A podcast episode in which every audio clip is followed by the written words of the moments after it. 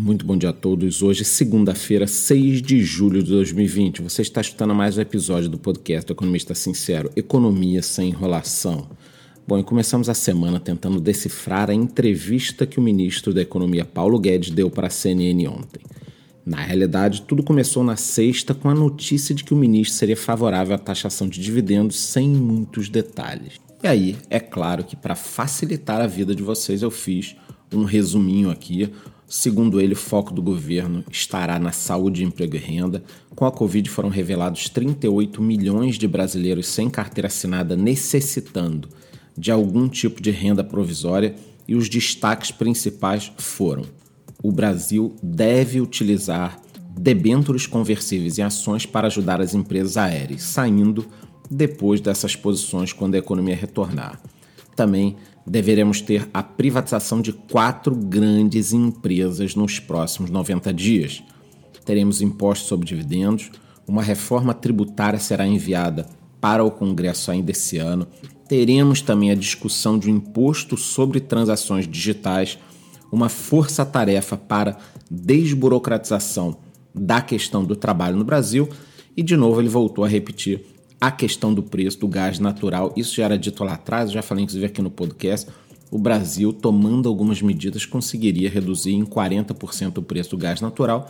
Você pode até não utilizar, mas ele é utilizado na indústria, né? é um dos principais insumos, fornece energia, caindo o preço do gás natural. É óbvio que a indústria brasileira fica mais competitiva. Agora, o interessante é o seguinte, tá?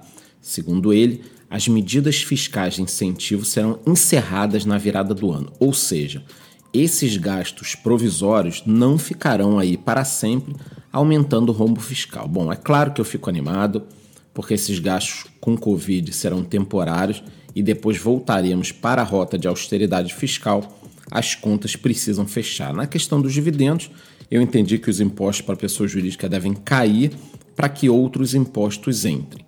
Mas eu sou brasileiro, eu sempre fico desconfiado, eu ainda confio no ministro Paulo Guedes, mas precisamos ficar de olho em tudo isso. Ao longo da semana eu falarei mais sobre essa entrevista lá no meu Instagram. Aliás, hoje, durante o dia, eu estarei falando sobre tudo isso e quem sabe até passarei para vocês o nome dessas quatro empresas que serão privatizadas ou que irão tentar privatizar, né? Nos próximos 90 dias. Saindo aqui do Brasil, nos Estados Unidos, o mês começou com festa dupla, o 4 de julho e a criação de mais de 4 milhões de empregos. Detalhe é que a previsão dos economistas era de um consenso de 3 milhões de novas vagas de trabalho, não vieram 4 milhões. É óbvio que a semana lá acabou sendo encerrada de forma muito boa. Trump aproveitou para pedir o corte de mais impostos em caráter de urgência. Ele sabe que a economia precisa de ajuda. Já o secretário do Tesouro disse que vai apoiar as empresas atingidas pela crise, mas não falou nem data nem em valores. Os dois ressaltaram o lado positivo da reabertura da economia do país no pós-quarentena. Abre aspas. A reabertura está acontecendo com segurança. Teremos um terceiro trimestre incrível na economia americana e 2021 será histórico, fecha aspas, afirmou o presidente. Ainda nos Estados Unidos segue o boicote feito por grandes anunciantes contra as redes sociais, mas o criador do Facebook, Mark Zuckerberg, informou que os anúncios dentro da plataforma vão voltar com o tempo. Segundo ele, a preocupação não seria com a parte financeira, mas sim com a qualidade dos anúncios e a reputação das empresas parceiras dentro do aplicativo. Bom, uma última questão aqui em relação aos Estados Unidos. Eu venho falando com alguns conhecidos, eu estou inclusive escrevendo um artigo pequeno sobre o que eu acredito que possa ser a próxima grande crise ou algo no mínimo preocupante para o mundo. Eu tenho acompanhado o crescimento da intolerância e das manifestações violentas nos Estados Unidos, inclusive com regiões onde a polícia está perdendo seu orçamento, né? estão retirando o dinheiro da polícia, a violência tem aumentado muito. Semana passada, um casal quase teve a sua casa invadida e sabe-se lá o que aconteceria se eles não tivessem armas. Esse final de semana circularam imagens de dezenas de homens encapuzados com fuzis numa rodovia, parando o carro e exigindo algum tipo de dinheiro ou recurso. Isso com extrema violência, tá? Algo chocante.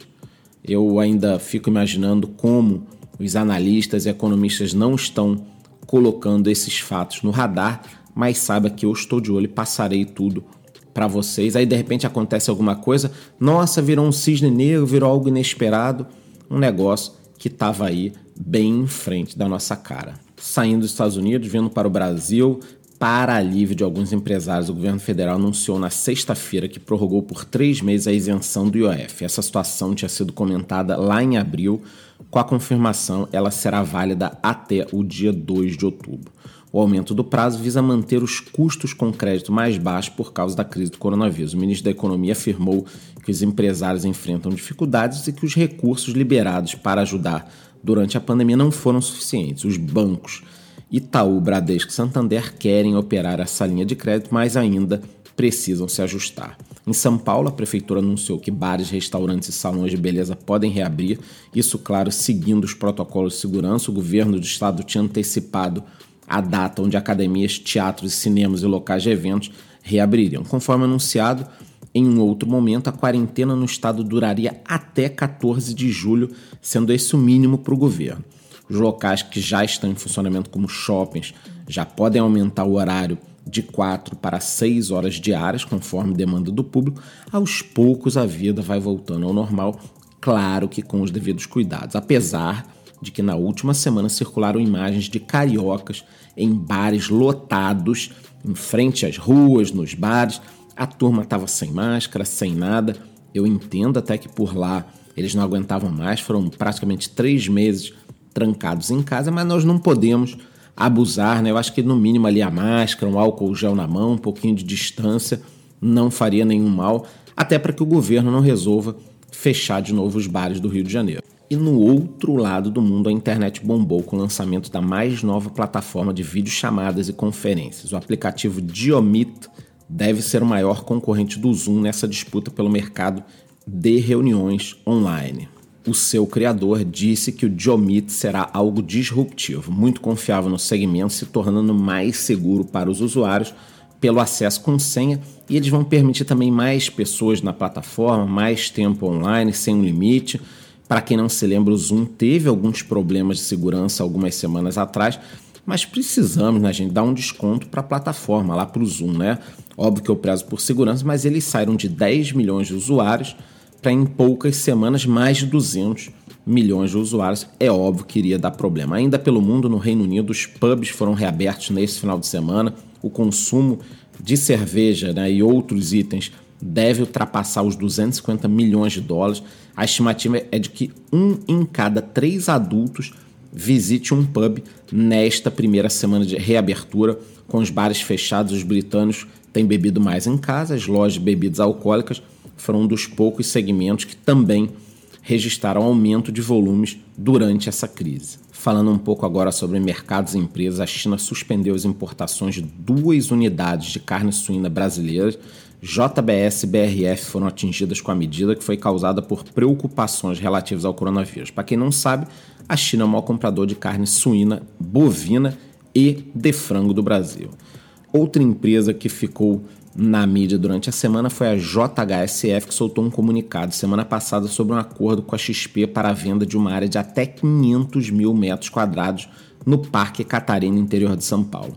O terreno fica junto ao Catarina Fashion Outlet e ao São Paulo Catarina Aeroporto Executivo. A ideia é construir ali a Vila XP. Já que estamos falando aqui de interior, existe um movimento de saída de grandes centros urbanos para cidades no entorno das capitais. Esse fenômeno também está acontecendo nos Estados Unidos, mas precisaremos de tempo para entender se é algo passageiro devido ao coronavírus ou se isso será uma tendência duradoura.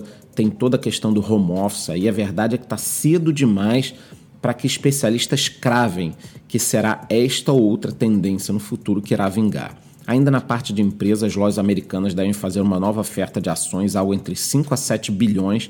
Esses recursos devem ser utilizados para reforço do caixa, mudanças em algumas lojas e, é claro, ganhar uma robustez para fazer frente a outros dois gigantes que são Magazine Luiza e Via Varejo, que andaram captando dinheiro, estão muito bem, estão crescendo. Então, as lojas americanas precisam se movimentar. Já a Petrobras anunciou um plano para venda da Petrobras Biocombustível. O plano é vender 100% das ações, que incluem três usinas. E por último, aqui na parte de empresa, a rede de fast food Burger King afirmou que 75% das suas lojas já estão em funcionamento no país. Segundo eles, a decisão de voltar com a abertura das lojas passa por uma análise, precisa estar de acordo com as normas de segurança dos clientes e dos funcionários. Com esse comunicado, as ações da empresa subiram 3% na última sexta-feira. Já o ouro segue rumo ao recorde, inclusive na semana passada ele chegou a ultrapassar os 1.800 dólares nos contratos futuros. No momento a cotação está em 1.775 dólares.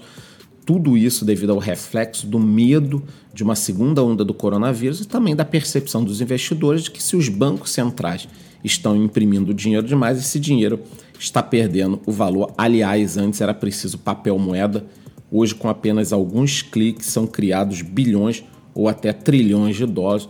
É óbvio que vai dar merda e o ouro é apenas um dos indicadores. Ainda falaremos muito sobre esse assunto por aqui. No mercado de criptomoedas, o Bitcoin continua estacionado na faixa de 9 mil dólares, no momento está cotado a 9.200 dólares, sem grandes novidades. Eu desejo a todos uma ótima semana. Lembrando que eu sigo com informações em tempo real lá no meu Instagram. Muito bom dia.